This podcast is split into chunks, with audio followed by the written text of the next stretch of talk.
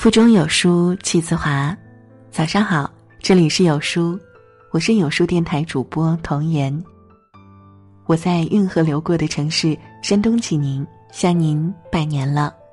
那么今天呢，我要为大家分享的文章是来自不倒玉的。有一种最高贵的修养叫低调，一起来听。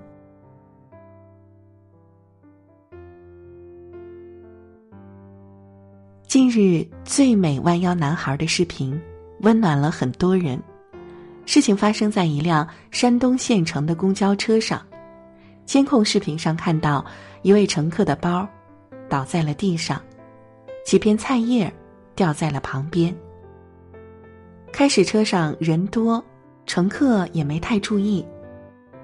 过了几站，车上人少了一大半儿。原本坐在后门靠窗位置上的男孩，好像发现了什么。可能是妈妈提醒，男孩跑到前面跟司机师傅要了一个袋子。只见他拿着袋子，弯下腰，低下头，把一片一片的菜叶子捡起来，装进了塑料袋里。不仅如此，男孩穿梭在车厢前后，把乘客遗留下来的杂物和细小的垃圾都认真的捡了起来。这短短的一分钟，男孩的行为让乘客都为他点赞。尤其司机师傅更是感动。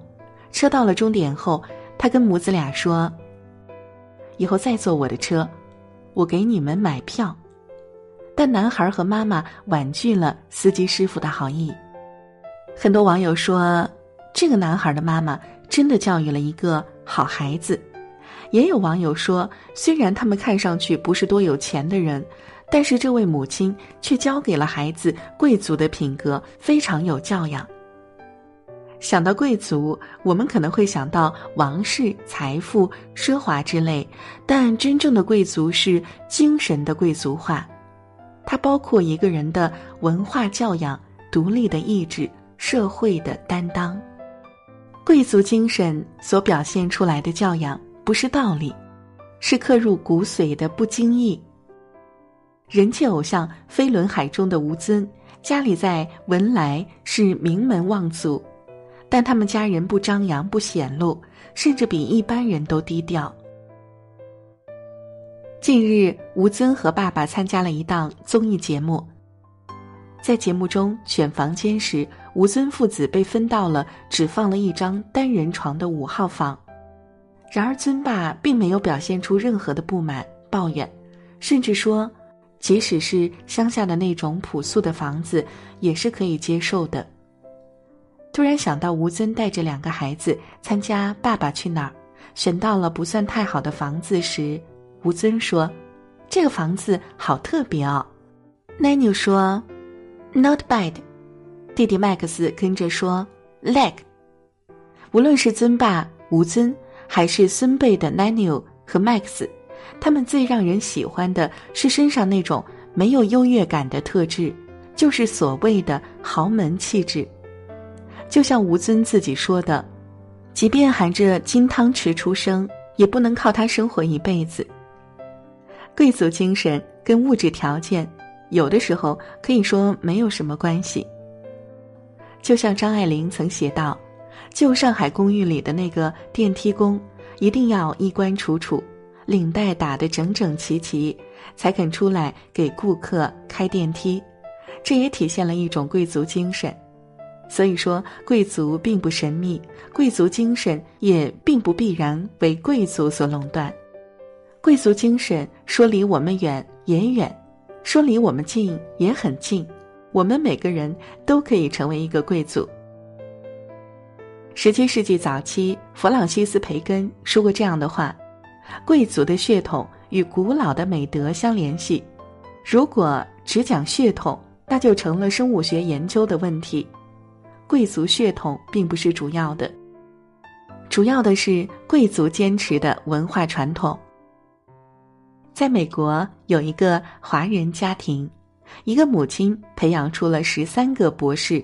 其中一个就是我们很熟悉的华人神探李昌钰。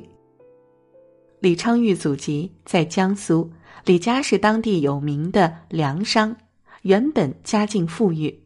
一九四九年，父亲丧生于太平轮事件，家道中落。从此，未曾工作过一天的母亲，一人担起了十三个子女的抚养重任。她给人刷碗、洗衣服、带孩子，日子虽然辛苦，但他非常注重孩子们的教育。小时候，因为学校不允许赤脚进校，母亲为了让孩子上学，东省西省给李昌钰买了双鞋。李昌钰深知母亲买鞋的不容易，所以只有进校门时才把鞋穿上。平时上下学时都是手拎着鞋，赤脚走回家。正是因为母亲对孩子教育的重视，十三个孩子没有一个人辍学，并且个个。都拥有博士学位且事业有成。李昌钰曾回忆说：“他最佩服的人就是他的母亲，也正是因为拥有这样的母亲，才塑造了他的坚毅果敢的品格。”贵族教育不在书本里，而是家庭的耳濡目染和父母的言传身教。这个社会需要真正的贵族。随着网络的发达。我们看到了很多富人的生活日常，名媛、高尔夫、酒会、艺术、私人飞机这些字眼常常出现在我们眼前，但很多时候我们只看了贵族的形，而没有学到贵族的神。真正的贵族从不以享乐为人生目的。鲁迅先生说：“猫比较有力量，所以它不叫；老鼠没有力量，所以它吱吱叫。”大象很有力量，所以它的耳朵总是垂着的；兔子没有力量，它的耳朵老是翘起来。而真正有能力的人都是低调的。宜家的创始人坎普拉德从卖火柴到卖家具，一手打造了这家每年销售额高达两千三百一十五亿元的家具公司。但他本人低调的，就像宜家的一个库管老头儿。他没有时髦的服饰、昂贵的手表，日常装备不过是一件褐色外套、一双磨损旧鞋，戴着一副老式眼镜。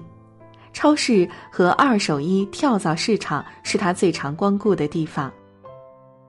在大家的眼里啊，他就是个抠门的有钱老头儿。